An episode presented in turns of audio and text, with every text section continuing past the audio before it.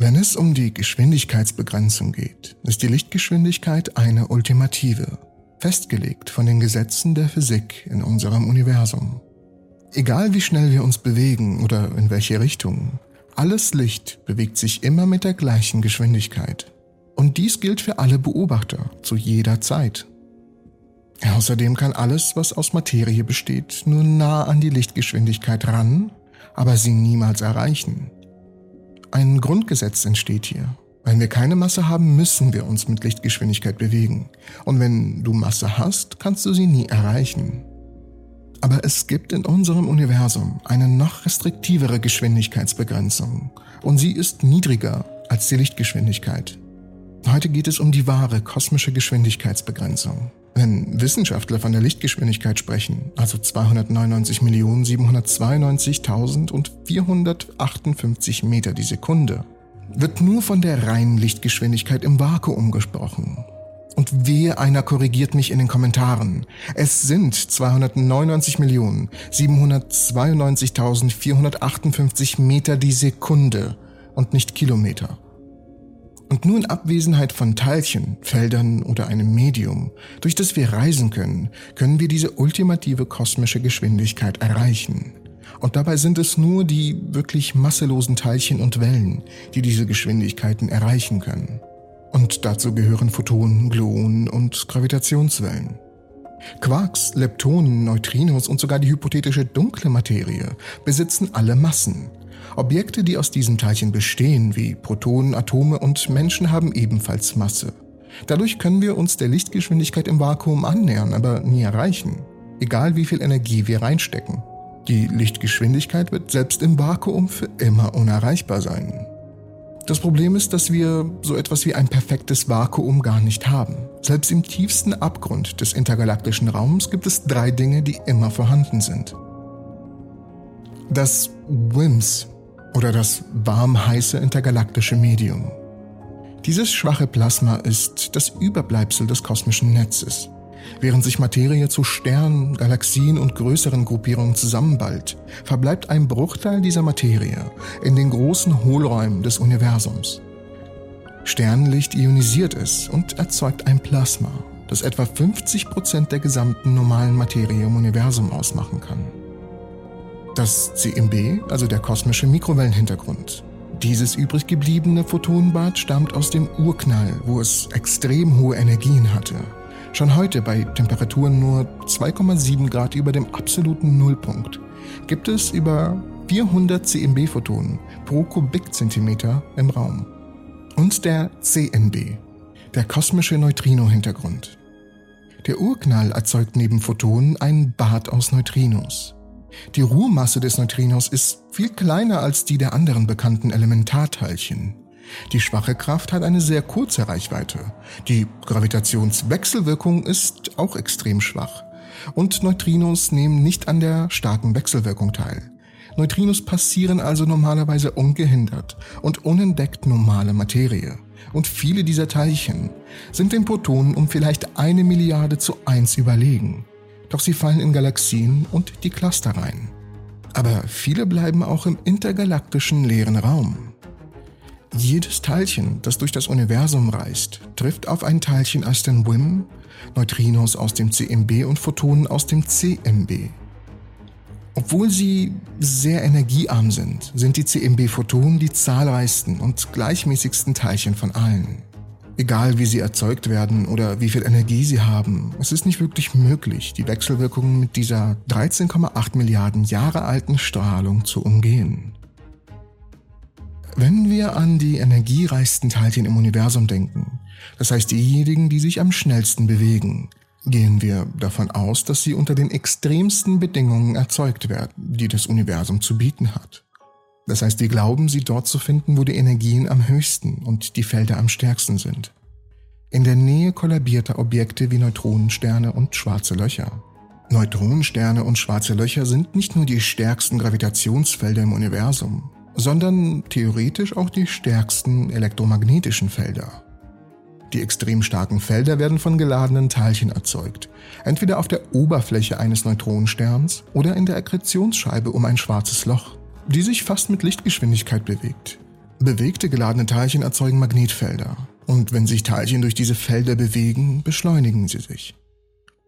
Diese Beschleunigung verursacht nicht nur die Emission von Licht mit unzähligen Wellenlängen, von Röntgenstrahlen bis hin zu Radiowellen, sondern auch die schnellsten und energiereichsten Teilchen, die jemals gesehen wurden.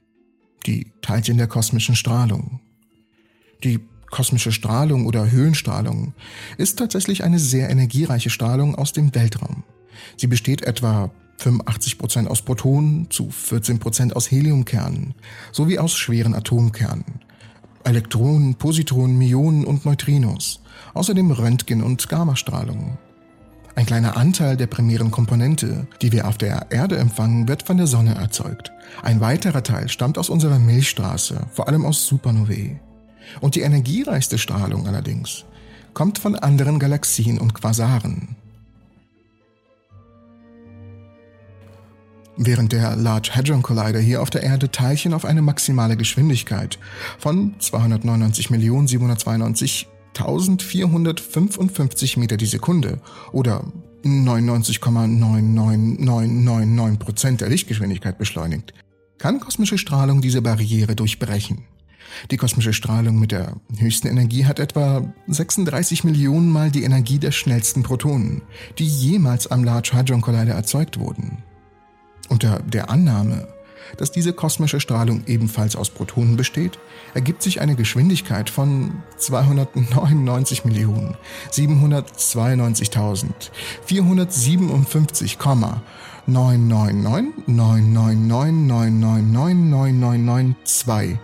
Meter die Sekunde, was der Lichtgeschwindigkeit im Vakuum extrem nahe kommt, aber immer noch drunter liegt.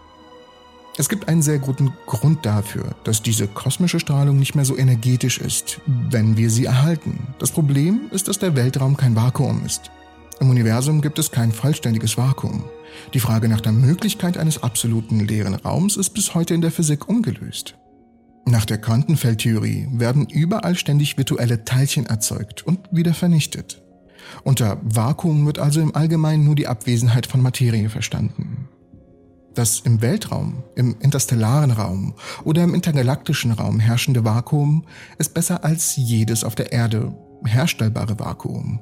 Allerdings ist auch der Weltraum nicht völlig leer, sondern enthält durchschnittlich ein Teilchen pro Kubikzentimeter.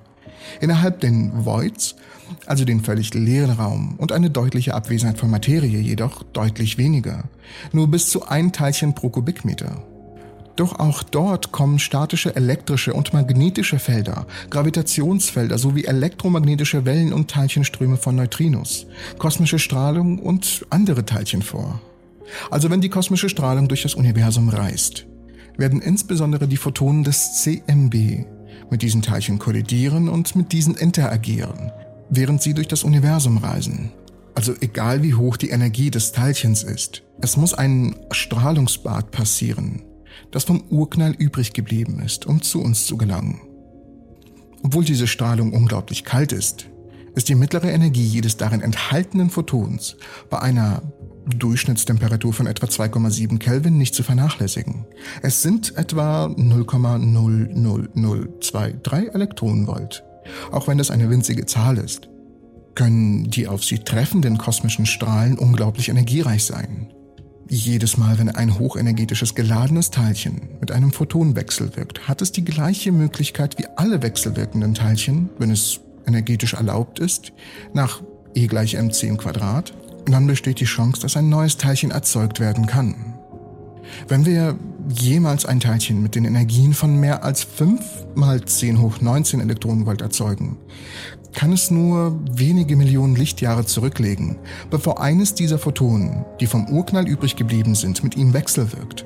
Und sobald diese Wechselwirkung auftritt, wird genug Energie vorhanden sein, um ein neutrales Pion zu erzeugen, das der ursprünglichen kosmischen Strahlung Energie stiehlt und es somit verlangsamt. Je energiereicher ein Teilchen ist, desto wahrscheinlicher ist es, dass die Teilchen Pionen produzieren, was sie so lange tun werden, bis sie unter eine theoretische kosmische Energiegrenze fallen, die als GCK-Grenzwert bekannt ist. Aber es gibt noch mehr Bremsstrahlung, die durch Wechselwirkung mit Teilchen im interstellaren und intergalaktischen Medium entsteht. Sogar Teilchen mit niedriger Energie sind diesem ausgesetzt und strahlen Energie in Scharen ab, wenn Elektronen-Positonen-Paare und andere Teilchen erzeugt werden zum Beispiel. Man glaubt, dass jedes geladene Teilchen im Kosmos, jeder kosmische Strahl, jedes Proton, jeder Atomkern auf diese Geschwindigkeit begrenzt sein sollte. Nicht die Lichtgeschwindigkeit, sondern ein wenig drunter, dank des Restglühens des Urknalls und der Teilchen im intergalaktischen Medium. Also wenn wir etwas sehen, das eine höhere Energie hat, bedeutet dies entweder Teilchen mit hoher Energie könnten nach anderen Regeln spielen als die uns bisher bekannten. Oder sie werden viel näher produziert, als wir es annehmen. Oder sie sind überhaupt keine Protonen, sondern zusammengesetzte Kerne. Es gibt eine Geschwindigkeitsbegrenzung für die Teilchen, die durch das Universum reisen. Und es ist nicht die Lichtgeschwindigkeit. Es ist ein etwas niedrigerer Wert, der von der Energiemenge im Restglühen des Urknalls diktiert wird. Während sich das Universum weiter ausdehnt und abkühlt, wird diese Geschwindigkeitsbegrenzung langsam über kosmische Zeitskalen ansteigen und der Lichtgeschwindigkeit immer näher kommen. Und damit bedanke ich mich fürs Zuschauen. Ich hoffe, die Folge hat euch gefallen. Falls es dem so ist, gebt mir bitte einen Daumen nach oben. Es kostet nichts und hilft mir ungemein. Und falls ihr neu hier seid, herzlich willkommen. Ich hoffe, ihr fühlt euch hier wohl und falls euch die Folge zugesagt hat, Einfach mal auf Abonnieren klicken, damit ihr keine weitere Folge mehr verpassen müsst. Unten in der Videobeschreibung findet ihr weitere Links zu mir, wie meinem Instagram-Account oder Twitter. Folgt mir da ruhig, falls ihr äh, persönliche Memes von mir sehen wollt. Ich bedanke mich fürs Zusehen. Ich hoffe, euch alle in der nächsten Episode der Entropy zu sehen.